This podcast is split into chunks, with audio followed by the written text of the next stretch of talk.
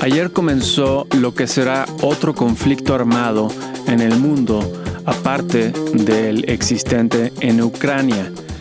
En este caso, será en Israel, después de que el grupo Hamas atacara por cielo, mar y tierra, Israel declaró un estado de guerra y comenzó a destruir edificios en Gaza, el principal territorio en manos de lo que muchos países consideran una organización terrorista. Hoy es el domingo 8 de octubre del 2023 y este es el volumen 4, número 35 del semanario El inversionista.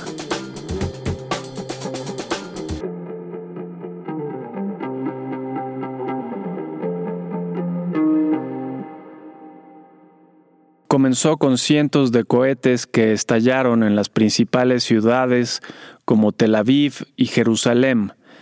Miembros de Hamas cruzaron al sur de Israel y tomaron rehenes. A solo cuatro horas de los primeros cohetes, Israel ya había declarado la guerra contra Hamas. Es de esperarse que los precios del petróleo y el oro suban estrepitosamente y que las bolsas sufran ciertos retrocesos. Sin embargo, es un conflicto localizado, lejos de las principales economías, y por ende la actividad de éstas no se verá particularmente afectada, mucho menos incluso que con el conflicto en Ucrania. Los premios Nobel de varias disciplinas se anunciaron esta semana. Destacó el premio otorgado a Catalín Caricó y Drew Weissman por su trabajo en ARN mensajero, que permitió el desarrollo de vacunas a una sorprendente velocidad en la reciente pandemia. En política, las noticias que dominaron antes del conflicto que estalló el día de ayer fueron dos. Primero, la expulsión como líder del Senado estadounidense de Kevin McCarthy, una primera vez en la historia de dicho país. La votación dejó ver que los demócratas no acudieron a ayudarle prefiriendo que el ala radical del Partido Republicano saliera victoriosa. La segunda noticia, aunque previsible, fue el estallido del presidente Donald Trump durante las pausas de su juicio por fraude de negocios. En economía, la reacción rezagada sobre un mayor periodo de altas tasas de interés hizo que el dólar se fortaleciera y varias tasas de interés internacionales se elevaran. Con todo y ello, la bolsa estadounidense tuvo una semana ligeramente positiva, algo que no se puede decir de otros países como México, cuya bolsa retrocedió más de 2% ante el anuncio de mayores tarifas a los grupos aeroportuarios. La forma más reciente en la que el gobierno quiere recaudar ingresos y obligar a los ciudadanos a utilizar su fallido aeropuerto. En Europa, la inflación se redujo considerablemente. El consenso es que se trata de una economía que se debilita y no solo de un efecto monetario. La siguiente semana serán las reuniones del Fondo Monetario Internacional en Marruecos. La participación de mayor interés será la de Christine Lagarde, jefa del Banco Central Europeo. No habrá economistas de los Estados Unidos. En noticias empresariales, la alemana Birkenstock tendrá su oferta pública inicial en Nueva York y no Frankfurt. Ella espera que su acción valga entre 44 y 49 dólares, lo que significaría que la empresa está evaluada en 10 mil millones de dólares aproximadamente. Los juicios de Google y Amazon continuaron esta semana, Al parecer existen antiguos empleados de Amazon que podrían confirmar las prácticas monopólicas del gigante de ventas en línea. En cuanto a Google, el jefe de Microsoft atestiguó y resaltó que Google es el buscador por defecto debido a los contratos que tiene con las principales empresas de dispositivos. Notas de la semana que termina. 2 al 6 de octubre.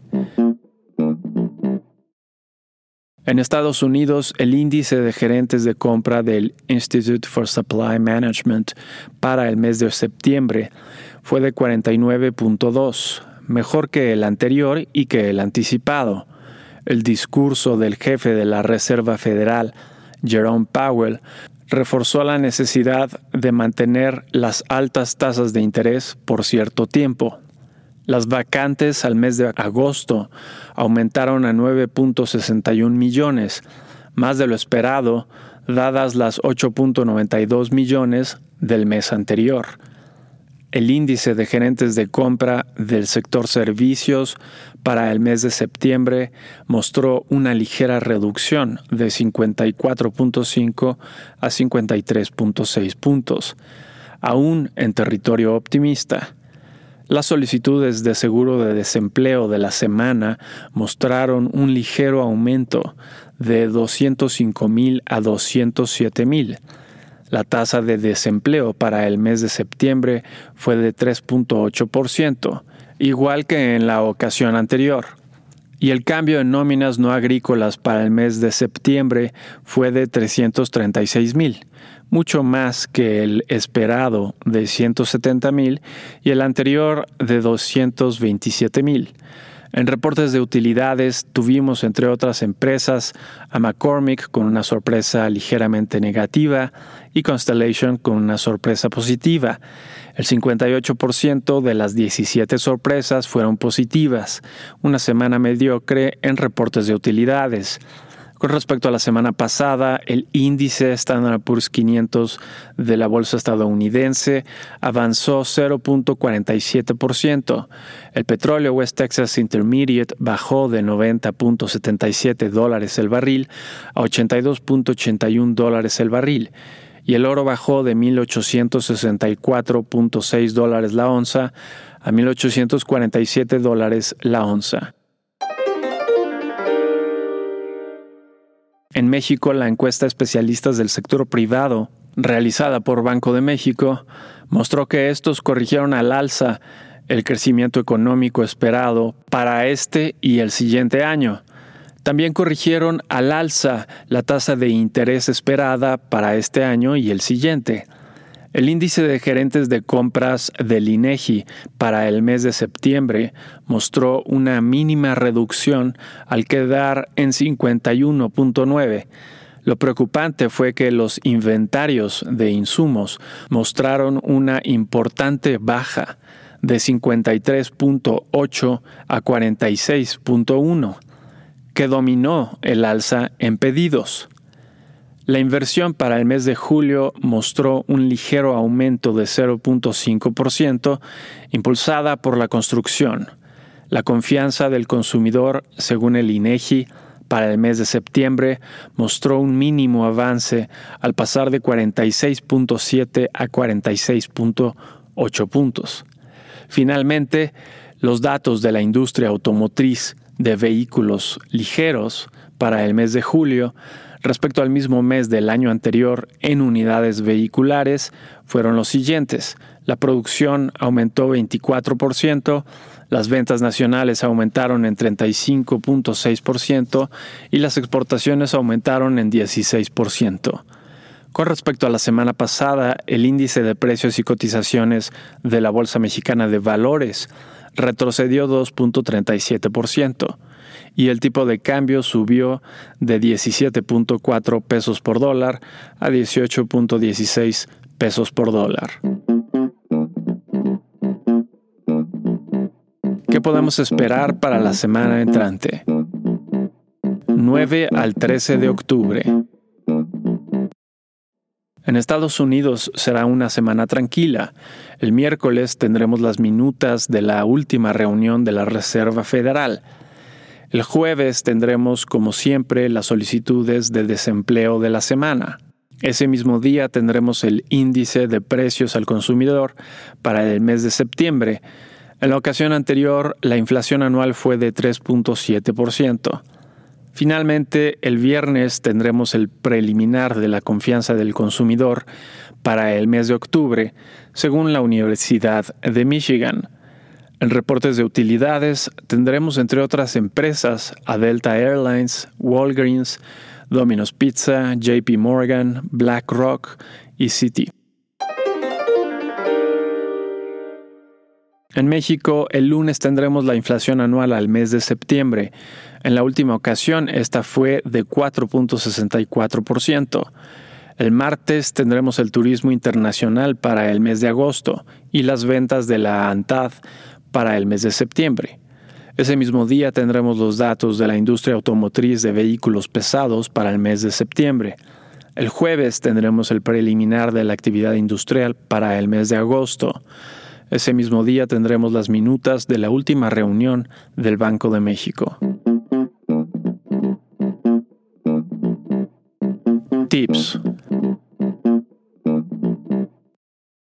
La expectativa de altas tasas actuales por un mayor tiempo asusta a los mercados, pero al menos en el caso de Estados Unidos, esto nos habla de una alta tasa neta de inflación. Esto sucede cuando la economía entera está por crecer de forma robusta. Es muy conveniente mantener posiciones en la bolsa estadounidense para aprovechar este futuro crecimiento.